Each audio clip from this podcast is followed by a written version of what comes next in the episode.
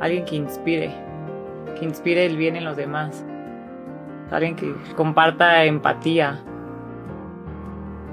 La inspiración de ser madre es única, o sea, tengo en mis manos la oportunidad de criar a alguien que quiera mejorar el mundo, o sea, tengo una oportunidad de hacerlo bien desde cero.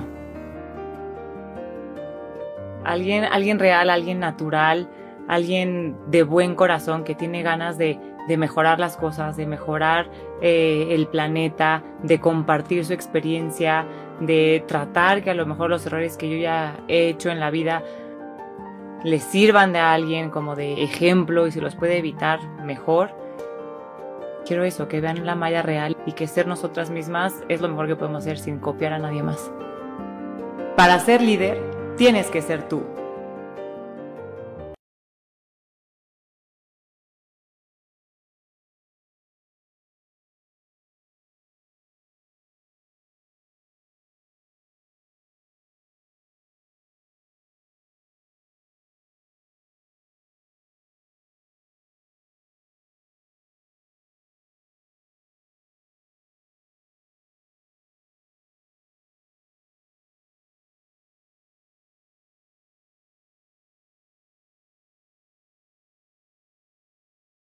Ser querido. Tienes derecho a saber dónde están los hospitales en los que puedes atenderte y si las instituciones de salud cuentan con equipo y personal suficiente. Tienes derecho a que tus datos personales sean respetados y protegidos por autoridades, empresas o medios de comunicación. Y nadie puede exponer tu información sin tu consentimiento. Y si eres autoridad o tienes información pública, tu respuesta oportuna puede salvar vidas. Para proteger tu vida, tienes que preguntar. Acércate al INAI. En 2021, la radio cumple 100 años de estar al aire. 100 años en que la radio ha mostrado tres compromisos permanentes. Evolucionar junto con el mundo, innovar tecnológicamente y conectar directamente con sus audiencias. Tres compromisos que todas las estaciones de radio cumplimos diariamente para estar contigo en todo momento. 100 años de evolucionar, innovar y conectar con los grandes temas que te interesan. 100 años de formar juntos nuestra propia historia. 100 años de la radio en México. Más presente que nunca. Asociación de Radio del Valle de México. Las opiniones vertidas en este programa son de exclusiva responsabilidad de quienes las emiten y no representan necesariamente el pensamiento de la estación Radio 13 Digital, por lo que quien las haga se hará responsable. Hola, ¿cómo están? Buenas tardes. Jueves ya aquí, una de la tarde, ya estamos listos para cerrar con broche de oro este mes de la mujer. Eh, se nos había encargado invitar a mujeres que admirábamos, ya vieron a las mujeronas que les traje en este mes. Y hoy para cerrar les traigo una joya de persona que ha hecho, que tiene un corazón, es que enorme, enorme, y ahorita van a escuchar por qué. Le doy la bienvenida a Laura Vidales. ¿Cómo estás, Laura? Eh, emocionada con esa presentación. Oye, yo creo que ni mi esposo me presenta tan bonito. Gracias. Ay, mi Lau, no, me encanta. Quiero decirles a toda la audiencia que nos está escuchando, a quienes nos están viendo en Facebook, gracias por acompañarnos el día de hoy. Lau Lau Lau. Lau es la fundadora de Aquí Nadie se rinde. Este movimiento de esperanza para los niños y las niñas con cáncer en México. Lau, cuéntame, porque es una historia bastante bonita y es un tema de la maternidad en su máxima expresión, en el amor más grande que podemos tener como mujeres, como mamás. Cuéntame por qué surge Aquí Nadie se rinde. Pues mira, te lo voy a enfocar, siempre lo he platicado desde, desde mi papel de, de fundadora, ¿no? Pero ahorita un poco lo voy a enfocar a mi papel, a mi papel de mamá, ¿no? Este, eh, como mamá, bueno, pues lo más valioso que tenemos, tú lo sabes, son nuestro más grande tesoro, nuestros hijos. Ay, son lo máximo, ¿no? Y, y, bueno, pues soy mamá de dos niños eh, que se llevan cuatro años y de repente a los ocho años, el chiquito, mi bebé, eh, resulta que se enferma de cáncer, ¿no? Eh, me hablan de la escuela que tenía temperatura y yo, pues, temperatura, ¿no? Y resultó que la temperatura era leucemia aguda linfoblástica tipo prevé con cromosoma Filadelfia positivo. Así. No, no, yo decía, ¿qué es esto? o sea, ahí viene el coco, ¿no? Así. Y, y, bueno, pues te puedo decir que el primer niño que yo conocí con cáncer fue Andrés, ¿no? Entonces, eh, pues empieza esta lucha como mamá a primero, o sea, es que como mamá no te puedes quedar para, este, sentada, ¿no? O sea, tienes que, que hacer. Eh, si bien no era yo médico y no sabía y desconocía la enfermedad, pues lo primero que empecé a hacer entender, ¿no? Que era, que era, eso? eso? O sea, porque son, en esto que te dije, son como tres enfermedades en una, así casi, ah, casi, es, es, muy complicado, ¿no? Y entonces me puse a entender la, la, enfermedad y entender cómo era, y sabes qué, y a luchar de la mano con Andrés, ¿no? Este, Andrés, eh, pues, el, digo, era muy chiquito para entender lo que estaba, el, el monstruo tan grande, tan gigante que estaba enfrentando, pero siempre se sintió como muy, muy cobijado, muy arropado por mí, por mi esposo, por su hermano Pepe, que bueno, éramos una familia muy unida y siempre se sintió súper arropado y, y, y eso le permitió luchar contra este enemigo gigantesco como que con todo. ¿No? O sea, luchó, ahora sí que literal hasta la muerte, ¿no? O sea, le costó un trabajo. Y cuando te digo le costó un trabajo, eh, cuando esto que te digo de cromosoma Filadelfia positivo es algo muy complicado, es algo que, que traes como, haz de cuenta, yo siento como, como cuando este, un choque eléctrico y que te regresa la leucemia y te vuelve a dar otro choque eléctrico y te regresa. Entonces no importaba cuánto la, le curáramos que le iba a regresar por el cromosoma Filadelfia. Son estas como deformaciones en los genes, ¿no? Y este, y la verdad es que eh, él oficialmente debió haberse muerto muy pronto, el mismo año que se enfermó y duró casi cinco, ¿no? Entonces, para nosotros, para mí, para, digo, para una mamá tener, yo ahorita te puedo decir que si me dicen, Laura, eh, te presto Andrés de regreso un minuto de tu, de tu vida nuevamente, bueno, con eso tendría más que suficiente, ¿no? porque somos, o sea, nuestros hijos son lo máximo, ¿no? Entonces, para mí, el hecho de que, de que durara cinco años en lugar de que se me muriera los meses de, de haber este pasado, pues es el resultado de, de yo creo que primero que nada de una gran actitud de todo el mundo, ¿no? De él, de nosotros, de los médicos, de todo el mundo y por supuesto de la ciencia, de el apoyo de la gente porque además es una enfermedad carísima, y tuvimos el apoyo de todo el mundo, o sea, conocidos y desconocidos nos estuvieron ayudando, ¿no? Además en un momento eh, Andrés se enfermó en 2002, ese fue cuando cuando él se enfermó. Y, y era un momento en donde, para que me entiendas, no había Facebook ni Twitter. Claro, redes, no, había, el alcance que Empezaba a ver como a finales, ya como para sus últimos años, en 2000 cuatro por ahí, em, salió este, esta, eh, el, como el WhatsApp de, de, las computadoras como Hotmail o no me acuerdo cómo se llamaba. Messenger. Messenger, ese, ese, ese. Eso es lo que había, haz de cuenta. Y por Messenger era así como la buscar la ayuda. Entonces yo me acuerdo que, por ejemplo, formé una red de amigos, así de gente que nos ayudaba, y todo era por mail. O sea, yo les mandaba un correíto, que bueno, que además empezó siendo, déjame que te diga, eh, yo en el hospital viviendo todo lo que vivía, como que siento que la forma como mamá de entender lo que me estaba pasando era eh, este escribirlos. Entonces empecé mm. escribiéndole a mis hermanos, ¿no? A mi mamá que estaba viva, mi papi murió también muy joven y este a mi mamá y a mis hermanos, a mis tíos así, les empezaba a escribir pues que dice el doctor que esto y lo otro y que si hacemos esto pasa lo otro y así, ¿no? Y poco a poco la gente, haz de cuenta, mis hermanos se lo forwardeaban a alguien, ¿no? Sí. Entonces de repente me escribían amigos, oye, incluyeme en tu lista, ¿no?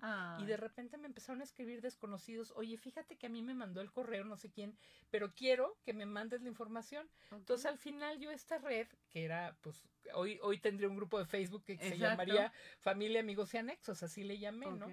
Y así informaba a todo el mundo de lo que estaba pasando. Y esa, esa, esa fue para mí, Amaya, la forma en que yo pude asimilar lo que nos estaba pasando, porque es complicadísimo, o sea, vivir la enfermedad de un hijo, vivir, o sea, tú te acuerdas, o sea, apenas vas a empezar con tu hijo en la escuela, ¿no? Pero deja que te diga, el día que vayas a la escuela y que algún amiguito le hable feo a tu, hijo, te quieres morir. Sí, claro. bueno, imagínate ahora que, que, que, el amiguito este es una leucemia y que lo está, un cáncer y lo está, pues, atacando bien gacho, ¿no? Entonces decías, ni por dónde, o sea, fue, fue complicadísimo, fueron unos tiempos eh, durísimos, eh, de mucho, de mucho miedo, pero de mucho aprendizaje. Yo, yo siempre me quedo, me quedo con esa parte, ¿no? Lo que me pueda hacer crecer como, como persona y, y ser mejor, un ser humano mucho mejor y eso fue lo que quise aprender. Me metí a yo estudiar mucho de la leucemia, ¿no? Entonces luego ya llegaba con mi doctor y me alucinaba, claro, porque ya le hacía preguntas este más allá, más, pensantes, ¿no? Así. Entonces, este, sí fue muy complicada esa época. Y bueno, pues esto eh, esto me trajo a estar aquí hoy contigo. Es que te escucho, de verdad me pareces una gran maestra. Es que eres maravillosa, o sea, cómo me lo estás contando con una sonrisa en la boca, Sí. me estás contando con una tranquilidad cómo fue todo este proceso, ¿no? Yo quisiera preguntarte, porque estoy segura que alguien eh, a lo mejor puede identificarse y le podemos dar herramientas, le podemos dar fuerza. Claro. ¿Cómo hablaste de eso con Andrés? Fíjate que, bueno, hay, hay, hay doctores y, y hay muchos que seguramente oirán tu programa que, que lo que te dicen es que hables eh, con la verdad desde el principio, que les digas eh, qué tienen. Yo no. Yo te voy a decir, yo fui muy cobarde. O sea, yo no Es me que atrevía a decirle a mi hijo, traes una enfermedad eh, mortal y en cualquier momento te puedes morir. Yo nunca. Eh, yo siempre le dije que es eh, leucemia y como él no tenía ni idea de qué era, no, o sea, jamás relacioné leucemia con cáncer. O sea, yo nunca le dije Andrés tienes cáncer, sino le dije Andrés tienes leucemia. Y entonces eh, me acuerdo perfecto cuando, cuando pasó todo esto, que además yo ni entendía lo que era leucemia, Sí. mi marido tampoco, por supuesto, Andrés tampoco, nadie sabíamos. El doctor me dijo, ¿le quiere explicar usted o le explico yo? El doctor Roberto Rivera Luna, que lo amo, es así como, o, o sea, parte importantísima en mi vida, ¿no? En la vida de nuestra familia. Y entonces le dijo, me, me, me acuerdo que le, me, nos dijo y le dije, no, por favor, explíquele usted, yo no, o sea, no sé ni qué decir. no sé ni qué decirle, ¿no? Y me acuerdo perfecto. A ver, Andrés, tu máquina para producir glóbulos blancos se descompuso. Y necesitamos ponerte medicamentos y tratamientos para componerla. Entonces, Andrés, o sea, hasta el día anterior, y te voy a decir por qué al día anterior, Andrés hasta el día anterior, todos los cinco años, pensó que todo lo que estábamos haciendo en el hospital y quimioterapias para y cosas así, era para componer su máquina para hacer glóbulos blancos. De hecho, este, tuvimos que hacer trasplantes porque como no funcionaban las técnicas, parte de las estrategias fue hacer trasplantes. Tuvo en total dos en México y tres en Estados Unidos, ¿no? Y, y era eso, componer la máquina para, producir glóbulos blancos. glóbulos blancos, ¿no? Muy bien explicado para un niño de yo 8 hasta- años. Sí, yo volteé y dije, hasta yo lo entendí. Claro. O sea, hasta yo a mis cuarenta y tantos años que tenía, o no sé cuántos, este, lo entendí perfecto, ¿no? Y eso, eso nos permitió em, luchar de la mano de Andrés contra una enfermedad que, desconocida que se llamaba leucemia. Jamás lo relacioné con cáncer. Pero te, te decía yo por qué hasta el día anterior. Em, ya estaba falleciendo, ya sabíamos que, que todos los trasplantes, el último en Houston, había, eh, no había funcionado, no había eh, células del donador en su cuerpo y que pues, no había nada más que hacer. Y entonces sabíamos que ya estaba apagando su velita, ¿no? Entonces el último día, el día anterior a que se muriera, él, él murió este, en febrero, el día anterior a que se muriera, me preguntó en la mañana, mami, eh, ¿tú qué opinas? Me dice Goyo, Goyo era su, su psiquiatra que además nos ayudó muchísimo en los trasplantes. Claro, entonces es que siempre no, estuvo no es fuerte. No, también. no, Esa parte este es también es muy importante muy, cuidarla. Muy. Entonces, bueno, me dijo, oye, mami, ¿tú qué opinas? Porque Goyo me dice que él siente que como que no me estoy eh, componiendo, que como que no, no se está logrando el objetivo, ¿me entiendes? Así. Entonces yo ahí dije, pues de ahí soy, ¿no? Entonces le dije, pues, le dije, ¿sabes qué? Fíjate que sí, a mí me preocupa un poco que veo que te ponen medicamentos, te ponen tratamientos, te hicieron los trasplantes y como que no se compone La eh, máquina. la máquina, ¿no? Para producir. Este, me preocupa. Yo espero que sí haya algo, pero me preocupa muchísimo eh, que veo eso mismo que siente Goyo. Y yo creo que ahí como que yo le confirmé que, que, Mm. que, que sí, que sí no estaban bien las cosas, ¿no? Entonces me acuerdo perfecto, se, se soltó llore y y ahí sí me dijo, mami, es que yo no me quiero morir, y lloraba y lloraba. Y ese día y el día siguiente, que fue cuando realmente falleció, como a las nueve de la mañana, de ahí a que falleció, fue una tortura, ¿no? La suerte fue que tenía, él, él murió en mi casa, decidimos tenerlo en casa, ¿no? Y teníamos una, una eh, doctora que era especialista en terapia intensiva que lo estuvo atendiendo. Y entonces ella nos fue diciendo cuándo había que ponerle un poco más de morfina. Ok. Y hubo un momento como a las 11 de la noche que haz de cuenta que ya estaba muy invadidos sus pulmones de, de, de agua, ¿no? De, de, por las células de leucemia, los derrames y así. Y entonces nos dijo, ya, ahora sí ya lo tengo que dormir, ¿no?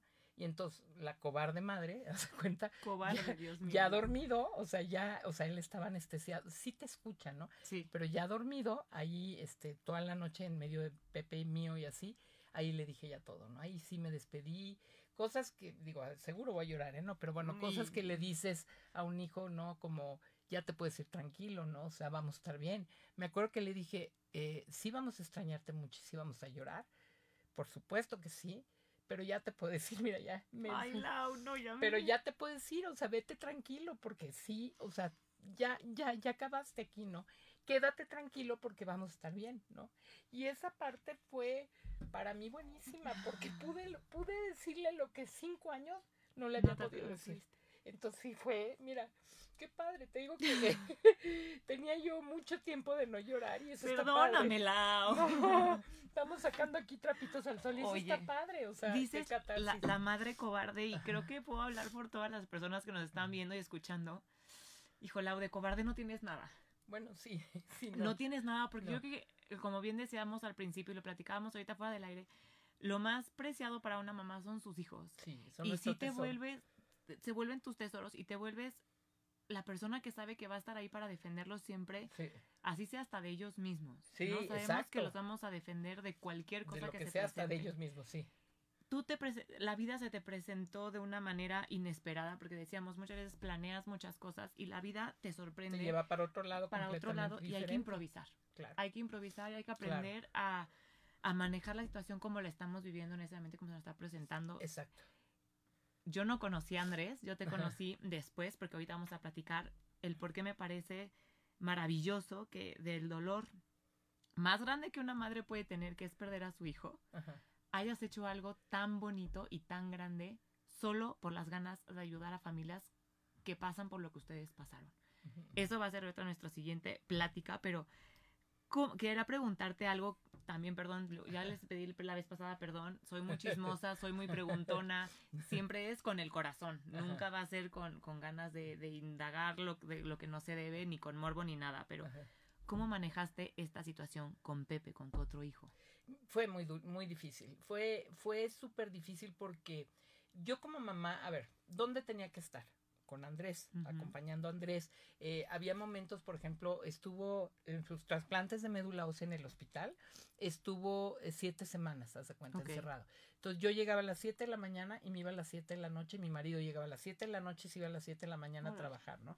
Entonces yo me acuerdo que llegaba yo a la casa a las 7 de la noche, eh, te, abría el garage, haz de cuenta, metía el coche y me acuerdo perfecto que en cuanto abría la puerta de la casa, o sea, evidentemente mi hijo escuchaba, Pepe escuchaba que yo llegaba en el coche, ¿no? Cuando abría la puerta de la casa, se esperaba ese momento y en cuanto yo abría la puerta de la casa, nada más oía la puerta de su cuarto, ¡paz! que se cerraba de portón. O sea, que te quede claro que, que no quiero no quiero verte. Estoy enojada contigo. Porque claro, son los, son los, los hijos olvidados de esta parte y no porque uno quiera. Estoy, o sea, en ese momento yo le estaba dando tiempo de calidad, no de cantidad. La cantidad se la estaba dando Andrés, que era quien me necesitaba, ¿no? Entonces fue muy difícil para él. Para, para Pepe fue todos los hermanos. Es, eh, son varias etapas por las que pasan que son súper complicadas.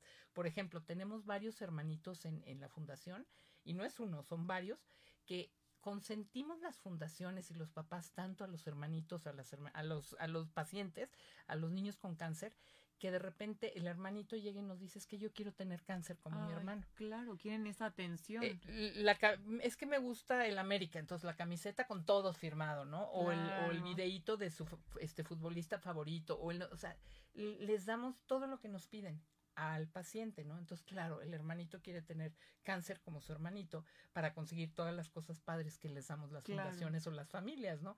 Entonces, ese es un tema eh, tremendo. Importante. Que en el caso de André, digo, de Pepe, mi hijo, esa parte, gracias a Dios, no, nunca se le antojó tener cáncer como Andrés, su hijo, bendito sea Dios, no. Pero es un tema que pasa cuando están las familias así. Claro. Y tiene mucho que ver con cómo las mamás consentimos a los hijos que están enfermos, que no debe ser, porque una cosa es que estén enfermos y otra cosa es tolerarles berrinches o tolerarles cosas que no tengan, no tengan pena ni miedo, este, corríjanlos como lo deberíamos de hacer cualquier mamá. Y es que en ahí es un punto importante, porque dices, ¿cómo lo voy a regañar? Porque no, entonces entras como en esta eh, dilema como mamá de cómo, le, cómo lo regaño porque está luchando contra el cáncer. No, no, son dos cosas. Está luchando contra el cáncer, pero ahorita está haciendo un berrinche y ese berrinche no se lo tienen que pasar, mamás, escúchenme, siéntanse tranquilas de regañarlos, de llamarles la atención como lo hacían antes de la enfermedad. O sea, son dos temas completamente diferentes. Sí, cuando están poniéndole la quimioterapia, cuando está vomitando, cuando está sintiendo, apapáchenlos. Pero en los berrinches, ahí sí metan mano dura, ¿no? No, no, no permitamos, ¿no? Entonces era una de, las, de los temas que ocurría, ¿no? Y luego a Pepe, en particular a, Pepe, mi hijo, lo que sintió y resintió muchísimo fue esta ausencia de papás, ¿no? Eh, Pepe, mi hijo, tenía eh, 12 años cuando Andrés se enfermó, su hermanito, y tenía 17 cuando él se murió. Hijo, qué la plena, tan complicada. Sí, la, o sea, la plena adolescencia, y digo, te puedo yo decir que cuando Andrés murió, que, que, Pepe es cuando los hijos molestan y dan lata a los papás y es como, como casi escrito en los libros que eso es lo que tienen que hacer. Pepe fue un mueble. En esa Entendió época fue perfecto la situación. No quería molestarnos, no quería hacer nada calladito, no dio lata, no nada por ahí de los 20, 21 o así. Agárrate mamá. Agárrate mamá. O sea, agárrate papá. Fue muy complicado. O sea, esa parte de, de, de regresar ahora sí ya a esta familia de tres, ya no de cuatro, fue muy complicada, muy difícil. Tuvimos procesos, o sea, hubo psicólogos, hubo terapias, hubo una serie de cosas. Pero fíjate que a mí me sirvió muchísimo con Pepe, mi hijo. Eh, llegó un punto que me, me odiaba, ¿no? O sea, todo lo que yo decía le caía mal, estaba enojadísimo porque lo abandoné, ¿no? De hecho, alguna vez tuvimos una plática ya, ya más reciente cuando yo le dije, pero ¿dónde querías que yo estuviera? Me, o sea, tenía que estar en el hospital, me queda claro, me dice mamá, pero, pero yo te quería conmigo. Pero yo estaba abandonado, yo estaba solo. Y sí tiene razón, o sea, tiene todo, él, Pepe estaba solo, ¿no? Porque ni su papá ni yo, estaba solo, ¿no? Y entonces, eh, lo que hice fue buenísimo, como que eh, empecé dinámicas y cosas y dije, a ver, ¿cómo me lo puedo ganar? O sea, aquí esto es, eh, tengo que ganarme su admiración y su cariño nuevamente, ¿no? Y entonces, eh, o sea, pónganse busas porque cada una de nosotras tenemos habilidades. claro, y saben que les gusta. Por ejemplo, yo, yo soy chef, aparte de, todo lo que hago, soy chef y me encanta cocinar. Entonces dije, bueno, si algo conozco Por ahí es, la cosa cocinar y cocino muy rico, me lo voy a sonsacar. Entonces empezaba, por ejemplo, un domingo que todos enojados y él enojado y todo, oye Pepe, es que traigo ganas de cocinar lo que quieras, una pasta no sé qué, pero de from scratch, ¿no? O sea, aquí está la harina y vamos a hacer empecé a hacer cosas y empezó a hacer cuenta que eh, le gustó. Y entonces ya la siguiente es, oye, May, el domingo que entra, ¿qué vas a hacer? ¿Qué vamos a cocinar? Y ahora es, o sea, ¿qué vamos a cocinar? ¡Ay, wow! Eh, ahora sí que fue la comida y fue mi habilidad lo que hizo que, que Pepe volviera a, a, quererme y volviéramos a, tener, tuvieran algo en común. ¿Sabe? Exacto, y que pudiera darse cuenta que teníamos cosas que podíamos disfrutar juntos.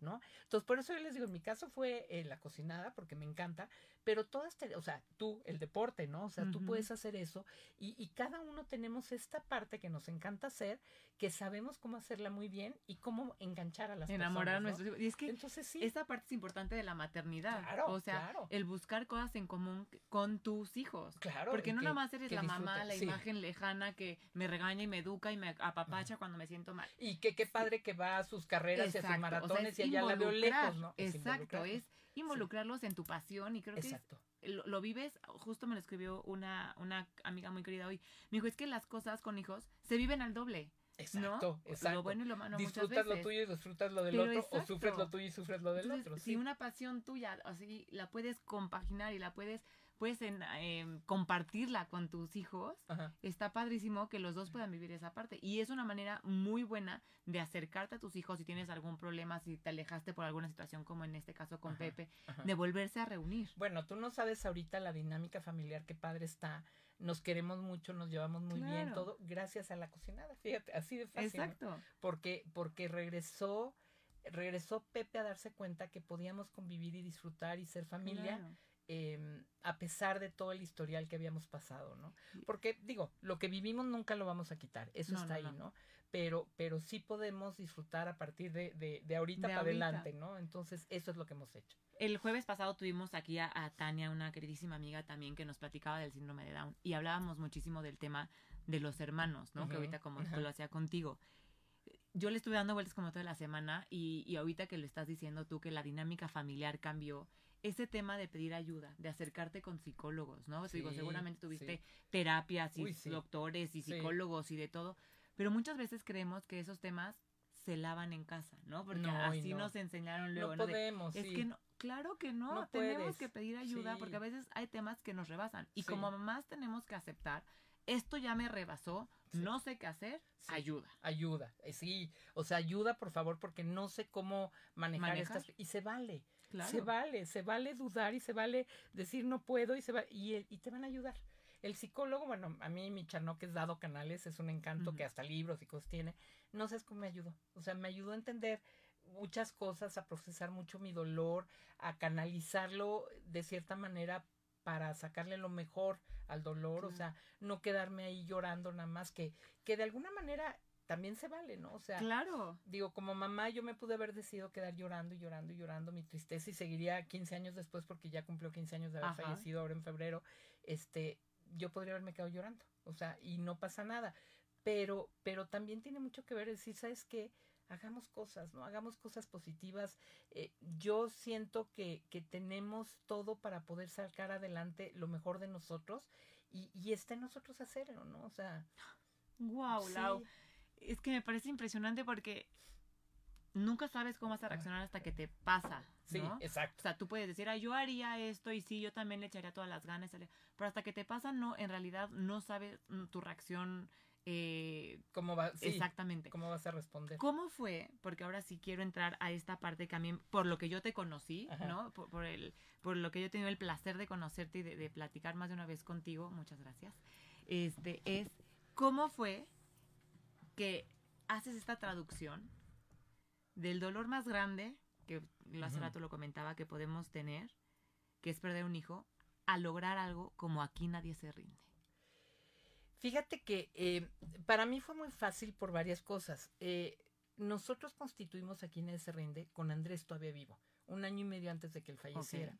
Eh, de repente empezamos a tener mucha ayuda de todos nuestros familia, amigos, de todo mundo, entonces eh, decidimos constituir a quien se rinde para, para pues que toda esta ayuda no entrara a mi cuenta porque no era lo correcto, ¿no? O sea, no era enriquecerme yo, sino era ayudar a Andrés, ¿no? Entonces todo se empezó a depositar en, en a quien se rinde y fue Andrés el que nos decía qué hacer con la fundación, cómo ayudar, cómo poner, claro, claro, bueno, el, el, el logo de a quien se rinde, que dice a se rinde su letra.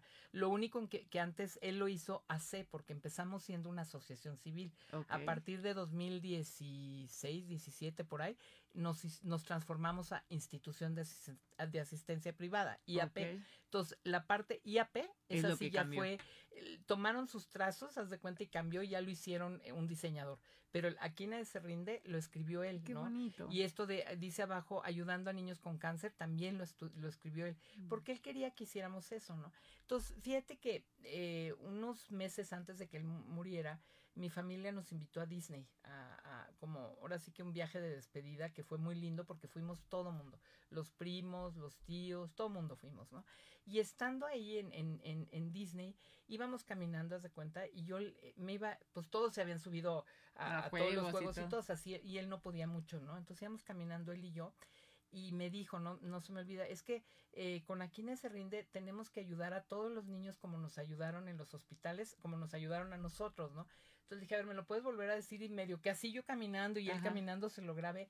Porque eso era lo que él quería, ¿no? Entonces, al final del día, cuando Andrés fallece, pues me queda esto que yo ya tenía Aquines se rinde y la opción era el dinero que estaba depositaron aquí en se rinde lo donaba a una organización igual que, tuviera de ayuda, que tuviera el, los permisos para ser donatario y tal, y se los pasaba, o me lo quedaba yo, ¿no? Entonces, al final la respuesta me la dio él, porque él quería que yo ayudara a otros niños que como él tenían cáncer, ¿no? Entonces, pues durísimo, no sabes lo fuerte que fue, pero pues le entré, ¿no? Los primeros dos años fue muy difícil, muy, muy difícil, porque era el dedo en la llaga. O sea, cada niño que veía con cáncer y luego cuando se me moría alguno, hazte cuenta que volví a enterrar a Andrés, Andrés y fue muy duro, ¿no? Pero hoy ya no, hoy ya, hoy me doy cuenta de todas las bondades, de todo lo, lo, lo, lo bonito que pude transformar un dolor muy fuerte en algo positivo y en algo bueno. Entonces me siento súper contenta. O sea, ahorita sí ya, me siento, pues soy otra. O sea, ya es rara vez, como ahorita que, que, lloro. Creo que es normal. sí, que ya. Creo que es una parte normal.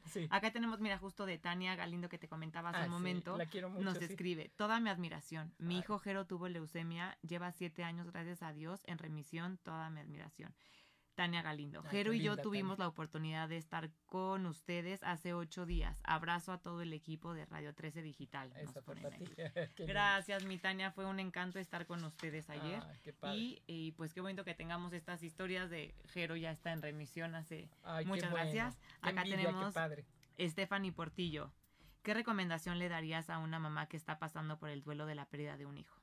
¿Puede haber, puede haber, puede hacer voluntariado? Eh, Sí, claro, claro. Mira, te voy a decir, eh, mamá que, que escribiste esto, eh, que perdiste a tu hijo, eh, por la enfermedad que haya sido, por lo que haya sido, yo te puedo decir algo, está bien llorar a nuestros hijos, pero la mejor forma de salir adelante es ocúpate. Ocúpate en cosas eh, importantes para ti. Por ejemplo, esto que dices de hacer voluntariado es buenísimo, porque empiezas a darte cuenta que puedes ayudar a otros, como ahora sí que como lo hice yo, que puedes ayudar a otros eh, igual en, en- a través de voluntariados y a través de cosas que estás haciendo. Y en ese sentir tan bonito que, que, que te pasa, ¿no? Tu corazón se llena cuando ayudas a otro niño, otra niña. Ahí sientes que estás honrando la memoria de tu hijo. Qué ¿Ves? Entonces, ocúpate. Ahorita mismo llama a quien se rinde, ahorita vamos a dar los datos y vente Sí. de voluntaria. Te lo prometo que te vas a sentir súper bien. Este, ocúpense ayudando y esa es la mejor manera de, de, de salir adelante de un problema tan fuerte que pasa. Hace- este, ahorita decías, si quieres llorar, llora. Y creo que esa parte también es muy importante, ¿no? por Porque muchas veces, a lo mejor si tienen como otro hijo, quieren hacerse las fuertes. Ajá. o queremos ser la- el pilar fuerte de la familia. Y yo no estoy en contra de que las mamás seamos el pilar de la familia y demás, Ajá. pero creo que también tenemos que aprender a saber y a sentir lo que estamos sintiendo. Si en este momento Sí. estamos tristes y sentimos que no podemos, no pasa nada. No pasa Enciérrate nada. o ni te encierres. Llora, Llora, y llora. platícalo con tus otros hijos, ¿no? Ujú. A final de cuentas, para eso están los sentimientos. Sí. Para que los sintamos, para que los vivamos, para que los expresemos. sí. Y yo, en lo personal, nunca he tenido un dolor tan grande, pero soy muy llorona y soy muy sensible. Y, creo que a mí lo que siempre me ha ayudado es, si estoy enojada, sentir el enojo. Ajá. Si estoy triste, sentir la tristeza y llorar.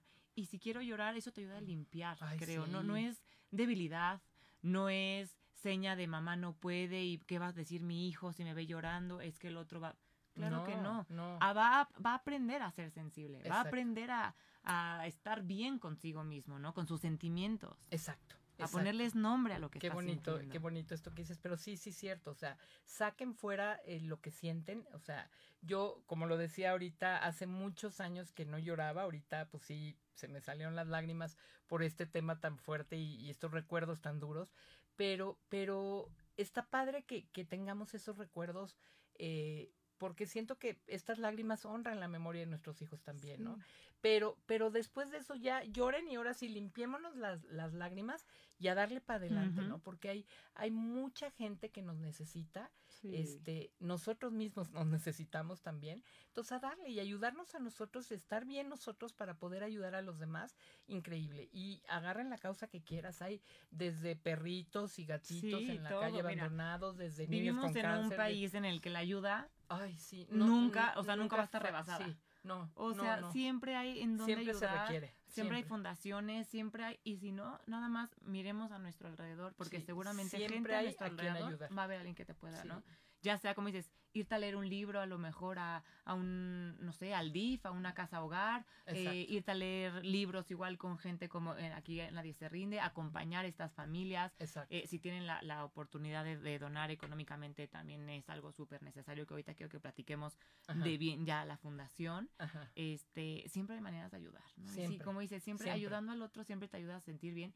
Y ya lo que dijiste y se me queda tatuado en el alma y en la cabeza es, es una manera de honrar a nuestros hijos. Es una la manera. memoria de, lo- de los niños que ya, no, que ya no están con nosotros. Es que así no se olvida, o sea, esa es la forma de que sigan siempre con nosotros. O sea, siempre van a estar con nosotros, siempre. Y siempre nos van a estar acompañando, eso, que- eso me queda claro, ¿no? Siempre. Entonces, esa es una manera de honrarlos. Qué Tú, bonito. tú imagínate, por ejemplo, eh, yo luego pienso, lo feliz que está Andrés, me lo imagino así sentado en una nube columpiándose. ahora mismo. y este diciendo yes mamá todo muy bien padrísimo mamá porque estoy segura estoy segura que está muy orgulloso de lo que he logrado gracias a, a todo lo que he hecho por él ¿no? Es justo la palabra que te iba a decir. Estoy segura que Andrés te está viendo a decir qué orgullo de mamá que haya hecho algo tan grande de una plática que tuvimos caminando en Disney, ¿no?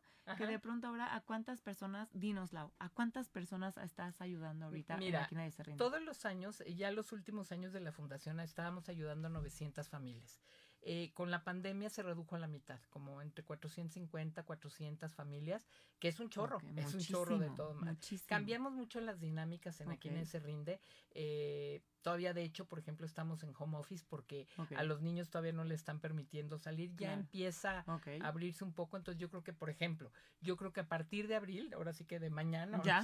vamos a empezar ya en la, en a partir del lunes creo que ya empezamos a ir a la fundación, pero después de dos años, dos años, un mes, ¿no? Entonces, eh, ya así de a poquito, ahí vamos, ¿no? Pero, pero sí siento que es súper importante en general, a donde quiera, pero que volteen y ayuden. Totalmente, qué bonito, Lau. Ay, sí. En Aquí Nadie se rinde, no nada más ayudas, Ajá al niño, con, al paciente, como le dices, ¿no? Al paciente. A las familias. Sino es a la familia entera. Y eso es algo que a mí me gustó muchísimo de tu fundación, porque como decías, necesitamos el acompañamiento de los papás, porque muchas veces los papás nos, se sienten perdidos. ¿Cómo puedo ayudar a mi hijo? Entonces les damos terapias y entonces Dan terapias emocionales, o como un también ocupacionales. O al hermanito, la hermanita, al, a la abuelita, al abuelito, que también la viven durísimo. Es que, claro. ¿has, ¿has escuchado esto de que cuando un niño se enferma de cáncer, se enferma toda la familia? Cuando alguien se enferma de cáncer, no solo un niño, se enferma toda la familia porque te afecta a todos. Gracias a Dios somos familias muégano y todos nos queremos mucho. Y entonces, claro que te afecta a toda la familia. Claro. Entonces, pues digo, ahí está. Y otra de las cosas para esta mamá que sea cómo, cómo salir adelante de esto, eh, yo no sé cuál sea su relación, pero yo tengo muy buena relación con Pepe, mi esposo, y ahora con Pepe, mi hijo, ¿no?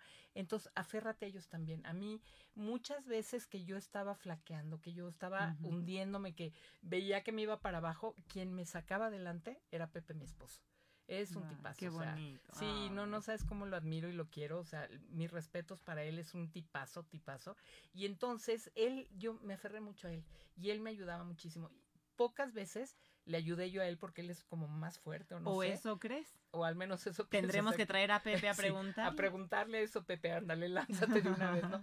Pero, pero yo me aferré mucho a Pepe y a Pepe, mi hijo. Ya después, o sea, es dame un abrazo y ese abrazo dice muchas cosas, o sea, está padre todo eso. Y volvemos a lo mismo, no es señal de de flaqueza, de, flaqueza ni de debilidad, simplemente es el necesitamos un apoyo, ¿no? A veces que si el reconocer, ya. reconocer nuestras limitaciones, que no somos perfectas, ¿no? No, no, ni lo seremos, ni, se pretende queremos ser perfectas, ni Gracias. somos humanas y reales. Y esa parte que decías ahorita de la pareja, creo que también es muy importante que a veces como mamás nos pongamos también en, el, en, los pantalones, en los zapatos del papá y entender que ellos también están viviendo ese duelo, que ellos también tienen un agobio y una inquietud y un nervio de qué va a pasar, cómo puedo ayudar no nada más a mi hijo, sino también a mi esposa. Pero como dices, tú estás muy enfocada en el niño. Claro. ¿no? Y a lo mejor en ese momento dices, bueno, mi esposo, ni no es que no te acuerdes, pero dices, mi, atención está en mi hijo. Pero tu esposo te está viendo desde atrás y está viendo a tu hijo y, a ti. Sí, ayudo a mi hijo, pero ayudo a mi esposa. Pero también mi esposa me necesita. Entonces creo que esa parte también hay que entendernos. Y voltearlo a ver a él y decir, tú también necesitas ayuda, un abrazo, un, Totalmente. todo. y creo que platicarlo mucho, ¿no? O sea, bueno, no sé, yo soy muy de hablar las cosas y de me siento así y platicarlo y oye, me está pasando esto. Si alguna de las mamás que, por ejemplo, Stephanie que nos preguntaba cómo puede ser, a lo mejor el platicar tu duelo, a lo mejor el escribir, no, hecho, lo, que, lo, que, has ¿eh? vivido, te puede ayudar a, vaciar ese sentimiento. Sí, sí. Sí, fíjate que a mí me ayudó muchísimo el, el contar la historia o sea, platicársela al, al que se te pare enfrente, o sea, al que vaya en la calle cuenta tu historia, cuenta tu dolor, cuenta todo y el, el, el hablarlo, el sacar esos sentimientos te sana muchísimo. Muchísimo, muchísimo. Y no vas a caer gorda de, ay, la señora otra vez, para nada. Al contrario, creo que todos tenemos que empezar a ser mucho más empáticos con esto, que es fuerte, ¿no? Cuando en el momento que escuchas una historia como la que vas a contar, sí dices, ¿cómo la puedo ayudar? ¿Qué, ¿Qué palabras puedo decir que la ayuden? Seguramente lo que yo te vaya a decir o que la, que la gente te diga no te va a ayudar en ese momento, pero el tú escuchar tu historia y el sacarla ayuda a sanar. Exacto, y el que, el que, o sea, yo estoy hablándolo y el que tú tengas unos momentos para escucharme también ayuda mucho, mucho. Es bien bonito eso. Pues yo no sé quién está ayudando a quién, porque la, la, fortaleza que tienes, la, la mirada que tienes, la sonrisa que tienes al hablar de este tema, a mí me da fuerza y el estar tranquila y el decir, podemos con todo lo que, se nos presenta. Es que estoy súper, súper orgullosa de, de los hijos que me tocaron, de mi esposo, de todo. Entonces, quisiera haber cambiado la historia, por supuesto, o sea, quisiera haber vivido una historia de amor y todo color de rosa y todo muy feliz, claro, por supuesto que lo quisiera. Me tocó vivir aquí y estoy súper orgullosa, súper orgullosa de Andrés, de Pepe, de Pepe mi marido, bueno, soy soy súper fan, entonces soy muy feliz a pesar del dolor, ¿no? Wow, es que eso, eh, por eso está aquí, Lau. ¿Cómo es posible que me digas que a pesar del dolor eres tan feliz, eres tan... Me encanta escuchar eso, de verdad, de verdad. Creo que puedo eh, decírtelo por toda la audiencia, por todas las personas que estamos aquí alrededor. Mis respetos, Lau. O sea, de verdad, es que estás cañona. O sea, no encuentro cómo decírtelo. De verdad que qué impresión. Veía, Mis respetos, de verdad. Oía yo esto eh, que alguien dijo, no sé, perdón que no sé quién fue, pero que vas construyendo el castillo con las piedras que te vas encontrando en el camino. Eso es lo que tienes que hacer. O sea, tienes que, digo, a todo mundo nos van a pasar cosas padrísimas y cosas, horribles. No tan padres, Entonces, bueno, pues vamos juntando esas cosas feas y haciéndolas bonitas, cambiándolas para poder construir esos castillos, ¿no? Wow, Lau, de verdad que mis respetos.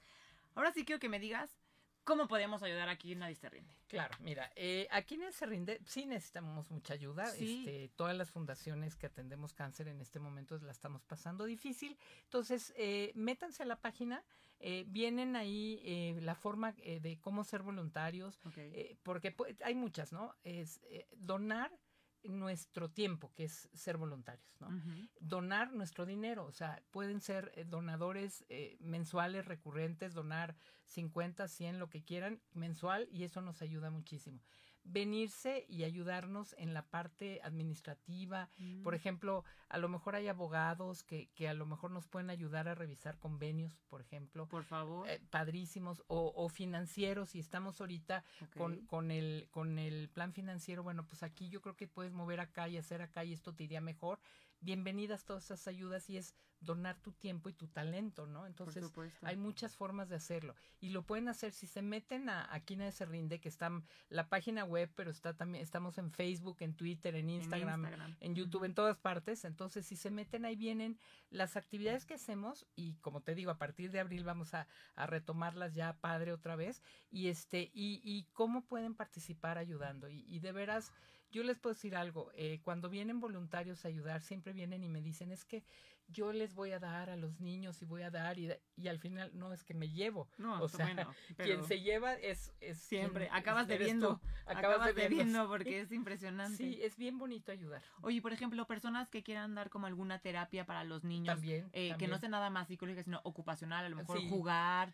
llevarles algunas dinámicas a los papás, a, las familias. ahorita por Zoom están dando hasta clase de cocina, entonces tú desde tu casa puedes dar la clase del pastel delicioso que te que el, el panqué de plátano que sabes Bueno, esas cosas que te salen muy ricas, por Zoom les puedes explicar a las mamás cómo hacerlas y es una maravilla todo. O sea, aquí el chiste es la imaginación. El chiste es sumarse, no importa sumarse con qué sea, pero sumarse. Sí, sí. Oye, y tienes, es que a mí me encanta esta parte, la carrera de aquí nadie se, se rinde. Sí, tengo, tengo cuatro eventos al año que son ya de toda la vida y que cancelé dos años, ah. que este año ya retomamos. Eh, la carrera en junio, en junio... Eh, 26 quedamos, ¿no? Domingo, 26, habíamos dicho. Va a ser nuestra, nuestra carrera finalmente porque cancelamos, te digo, dos años la carrera. Okay. Ya retomamos, es en la, en la UNAM, que además es... No, es padrísimo el la final pista es padrísimo, entras al estadio, corres ahí adentro del estadio, te sientes no, estos, este... Olímpico. Olímpicos, medallistas. Te motiva de una manera que ya vas cansadito pero le metes porque la gente grita, estás en el estadio y dices, no, no, no, o sea, yo tengo que entrar triunfante.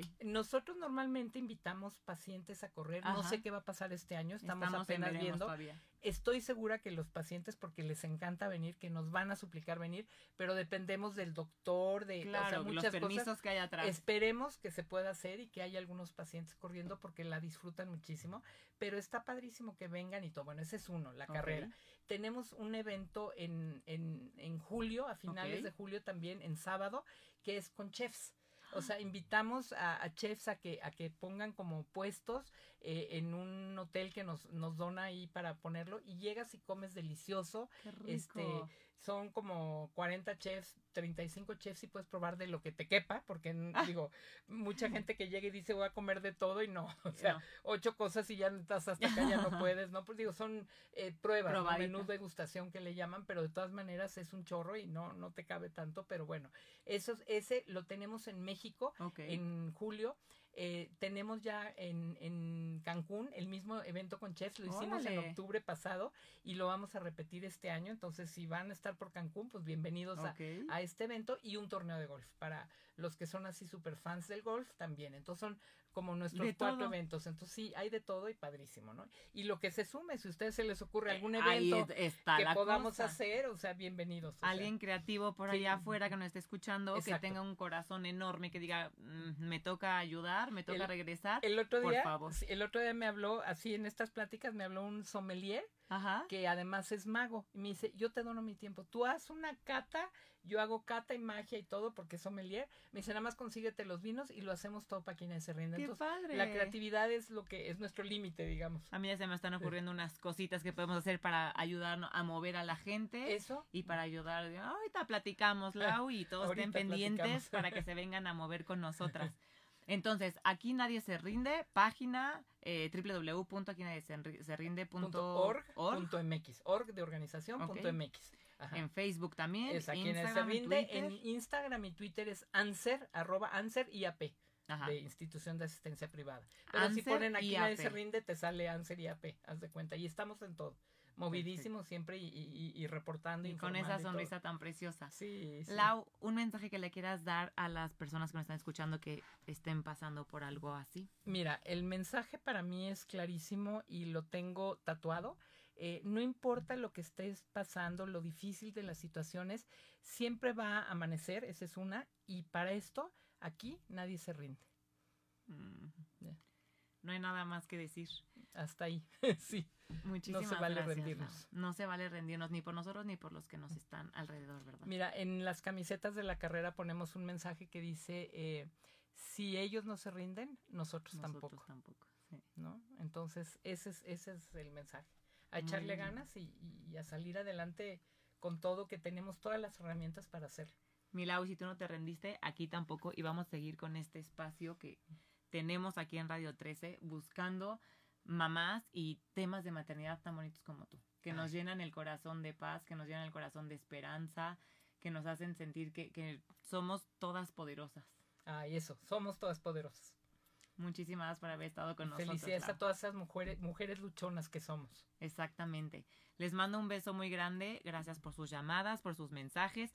Por favor, visiten aquí Nadie se rinde para que estén pendientes de los voluntariados, de todos los eventos que van a tener, ¿ok?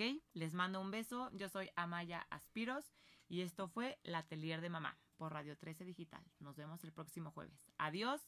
Gracias, gracias, gracias. Las opiniones vertidas Para Maya, ¿qué es ser líder? Alguien que inspire, que inspire el bien en los demás, alguien que comparta empatía. La inspiración de ser madre es única, o sea, tengo en mis manos la oportunidad de criar a alguien que quiera mejorar el mundo, o sea, tengo una oportunidad de hacerlo bien desde cero. Alguien, alguien real, alguien natural, alguien de buen corazón que tiene ganas de, de mejorar las cosas, de mejorar eh, el planeta, de compartir su experiencia, de tratar que a lo mejor los errores que yo ya he hecho en la vida les sirvan de alguien como de ejemplo y si los puede evitar mejor. Quiero eso, que vean la malla real y que ser nosotras mismas es lo mejor que podemos hacer sin copiar a nadie más. Para ser líder, tienes que ser tú.